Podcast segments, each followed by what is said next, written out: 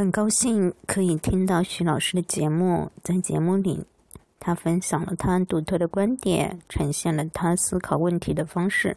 我想这些都可能是他多年来用理性浇灌出来的玫玫瑰吧。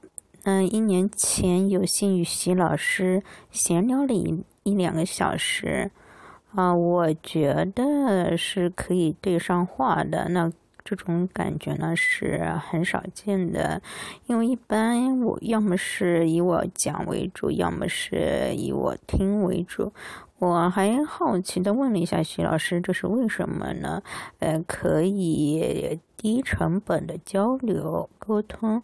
他给我的回答是：可能人们关心的问题就那些，关心了就会思考，思考了就会有相应的答案了。那之前。我一旦想通了某个困扰已久的疑惑呢，就会很兴奋，也会急着告诉别人，与人分享喜悦。嗯，以为别人也同样会兴奋，但往往很少，嗯，得到那些期待的反应。我多少有点奇怪，嗯，那是怎么？呃，是在装淡定还是什么呢？那只是呢，我往往会过了一段时间之后，别人又跑过来问我同样的问题，呃，同某个问就是之前已经告诉，已经跟他讨论过，啊，我也把答案告诉过他。那我在想，你明明好像是当时是点头称是的，怎么这下又来问我了？经历过好多次之后，我多少会容容生生生气吧？那有答案才啊，不是有问题啊，才会有那个思考；有了答案呢，才会有可能才会有喜悦。可能那些我眼里的疑惑，不是别人眼里的疑问题，是我，倒是我硬给了别人答案，那是是。浪费了别人的时间，而不是别人不珍惜我的思考结果。那之后我就调整了一个方式，让别人如果有了问题之后再来问我，看看我是不是已经思考过了，已经有更好的解决的思路了。那我也开始以问题示人，看看人家关心些什么问题。反正人的大脑。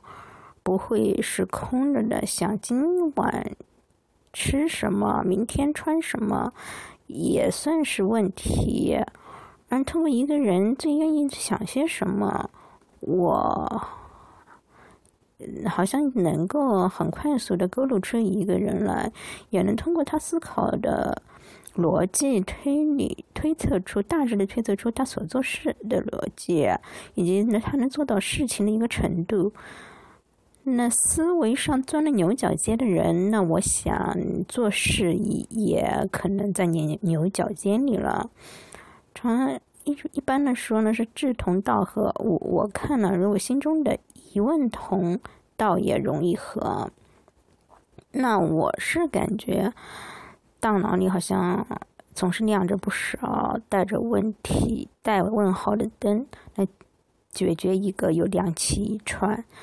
可能是思考是一种乐趣吧，好比人跳舞、唱歌、踢球一样，也有技术可言。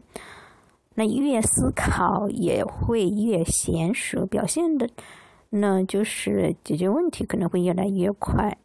那我们这个群是，呃，就是一个乐意思考机的部是吗？哎，突然想起来，群里好像有人。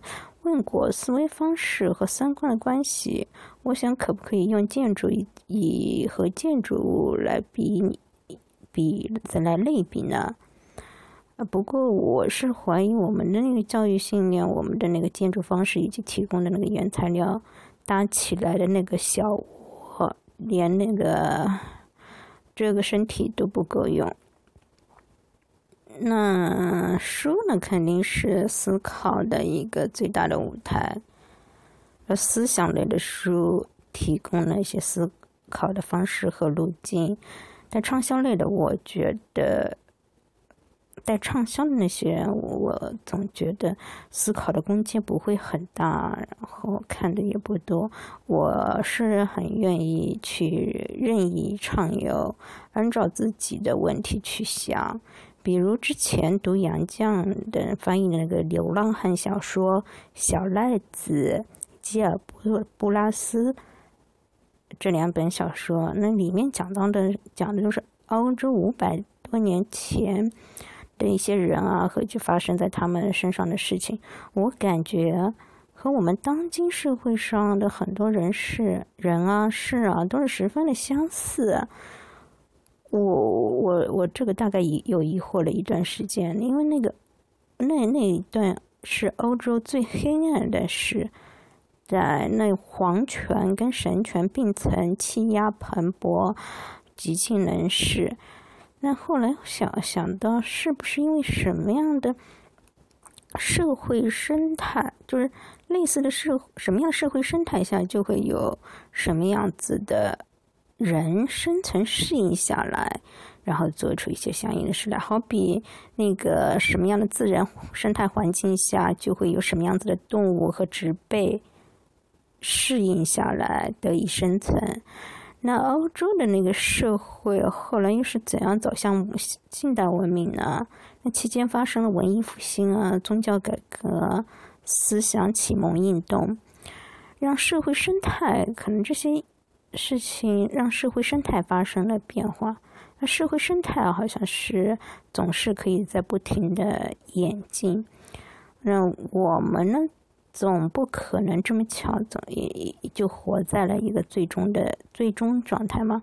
那如果是在不停的演进，又是谁有可能在热衷于让这些事情发生？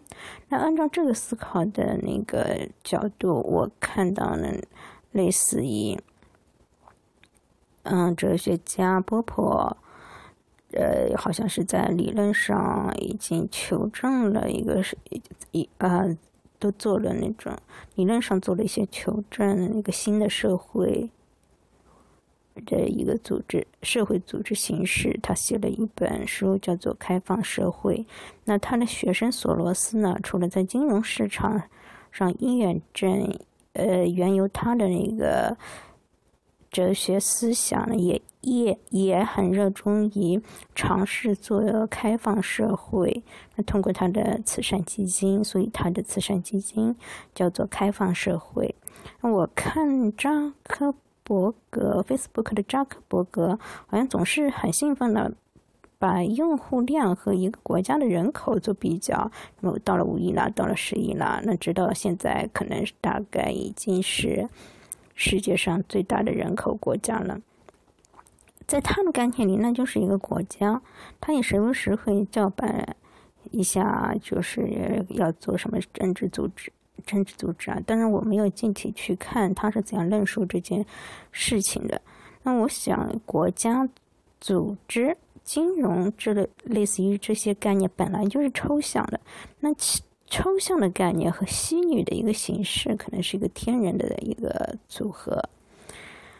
博客的那个发明人也是热衷于，也是因为热衷于他要表达一种，呃，他热衷于表达是，呃，热衷于民主表达声音这件事情，所以他发明博客之后呢，还想出了那个推特来，而不是新浪想出来的。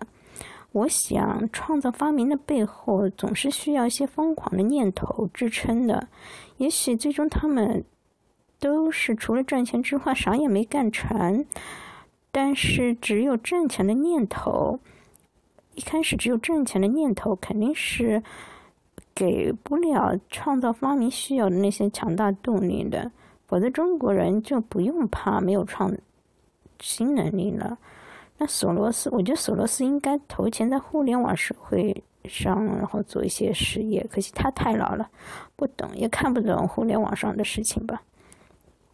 那好在扎克伯格他们那些人也不差钱，可能还更多，也也完全可以尽情的玩他们的疯狂的一些想法。反正现在资本如果把资本拟人化的话，他。资本它本身总是在追逐新鲜的事物，这样可能可能它可以让它的有机会能够生存，就是啊膨胀吧。这是资资本的一个属属性啊，还是什么？那社会呢，也不再是谁有新的想法出现就成了大逆不道的那样，大逆不道的会遭到啊很大阻碍。反而现在就是怕你没有新的想法，以至于到处都是胡乱的冒一些呃新想法。反正我看到了，可能有些可能在很多某个角落里，还有很多。啊，不是可能，应该是在很多角落，呃，落里有有有各种各样的人在不同的努力。反正我也没有能力去完全挖掘出来。当然，我也不在意我这个思路是不是错，是不是出了错。反正通过类似的，哦，我的收获就是通过类似的思考历程呢，我也获得了一些。呃，我是获得乐趣的，那也也会从一些悲观的状态转化成乐观的乐观态。我是这我不知道这个能不能称作为理性的乐观啊？那一个人的乐观状态跟一个悲观状态完完全是两种两个人，可以说完全是两个人两种完全不同的人人生体验吧。那我至少现在。嗯，乐观的认为我是有能力让自己进入那个乐观状态的，这种感觉也是很好的。那如果是一旦思考开了，一定是要思考到很傻很天真为止才才值啊。那最后呢，我记起一件几年前的小事，和一个七岁的小女孩玩游戏，她眼前呢放着。两个盒子外观呢是一模一样的，我得让他猜一猜哪一个更重一些。他灵机一动，两眼放光，手指在两个盒子间来回的点，口里呢念着一个口诀。手指停在那个盒子上呢，就是说那个盒子重些，还挺自信的。我后来慢慢发现。在成人世界里，这种类似的例子是多的不能多的数不胜数。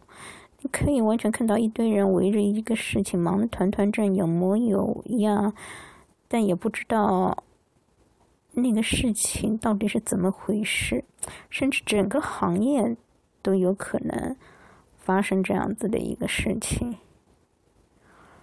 嗯，反正思维上的